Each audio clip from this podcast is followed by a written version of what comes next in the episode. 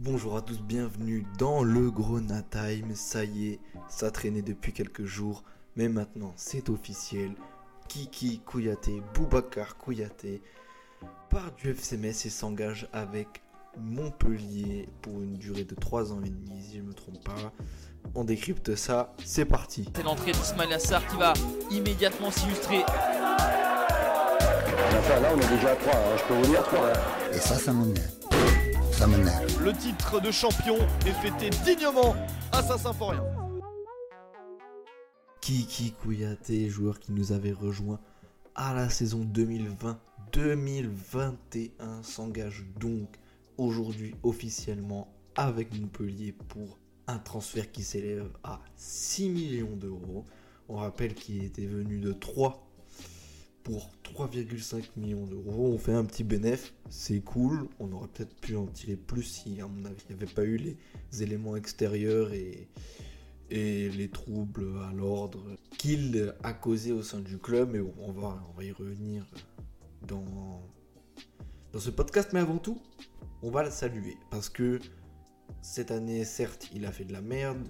On va rappeler euh, pourquoi il a fait de la merde parce que il y a eu cette euh, incompréhension, cette euh, embrouille avec le transfert qui a été apparemment avorté pour la Salernitana, où apparemment la Salernitana a plutôt choisi Dylan Brown, puis après il avait des, des, des, touches en Turquie, dans, dans, des, dans, des, clubs, et on a refusé, puisque on manque cruellement de joueurs. Le mercato de Metz a été catastrophique après cette, descente. Et euh, donc il a décidé de ne pas se pointer au match ni à l'entraînement pendant quelques jours, 2-3 jours.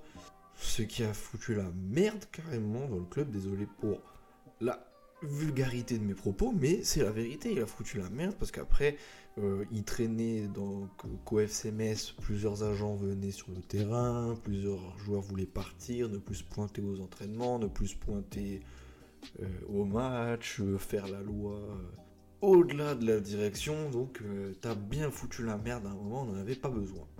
On y reviendra dans un podcast qui débriefera plus en détail la saison, la première partie de saison de Metz, mais on peut te mettre sur le dos, monsieur Kouyaté, un grand, grand nombre de matchs perdus.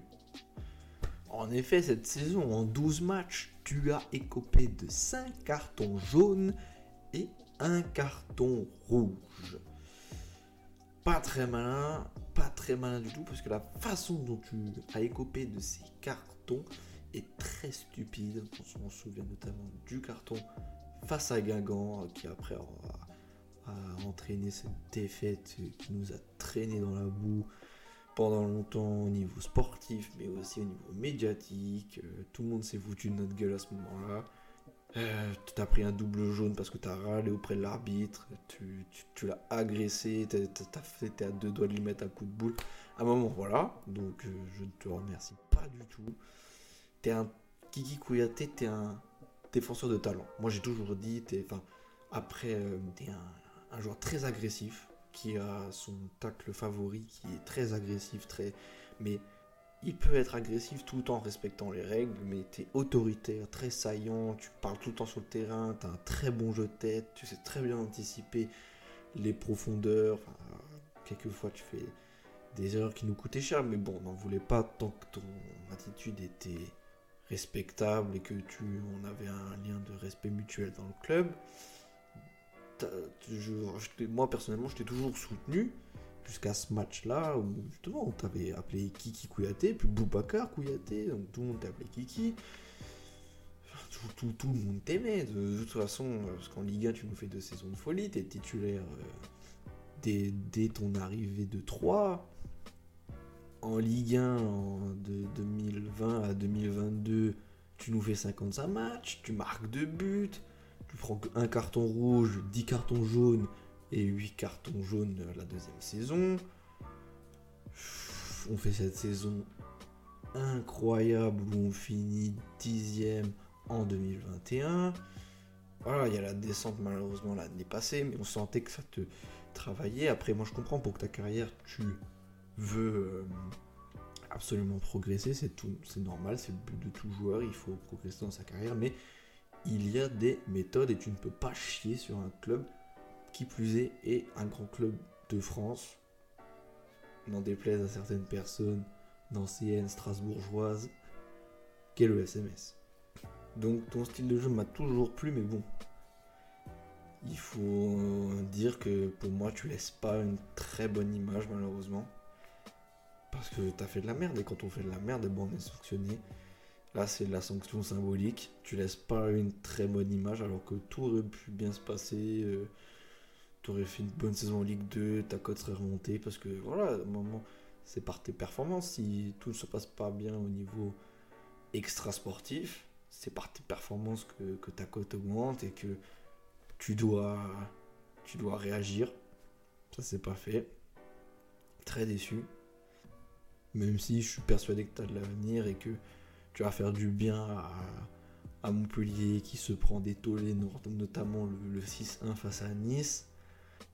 Alors que Nice n'est pas très performant cette saison, euh, tu vas faire du bien cette équipe, tu vas bien t'intégrer, tu vas, tu vas péter en Ligue 1, certainement que tu vas y rester, j'en sais rien, je te souhaite tout le bonheur et toute la réussite pour, euh, euh, la suite, parce que tu as du talent.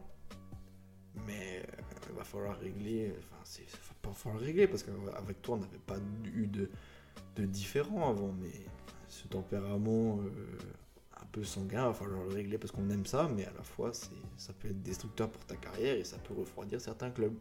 Néanmoins, on, fait on se libère d'un gros salaire, parce qu'on l'avait quand même bien payé, ce, ce, ce et donc euh, ce, ce, joueur malien se bat pour 6 millions d'euros. On fait une très bonne affaire, euh, puisque sa cote est évaluée à 3,50 millions d'euros sur Transfermarkt. Bon vent à toi, Montpellier. Et la réussite avec le Mali également, puisqu'il ne faut pas oublier que c'est un international. Merci pour tout, et à la fois, pas merci pour tout. Ce sera le titre, et on se quitte là-dessus. Merci, et à bientôt pour un autre podcast.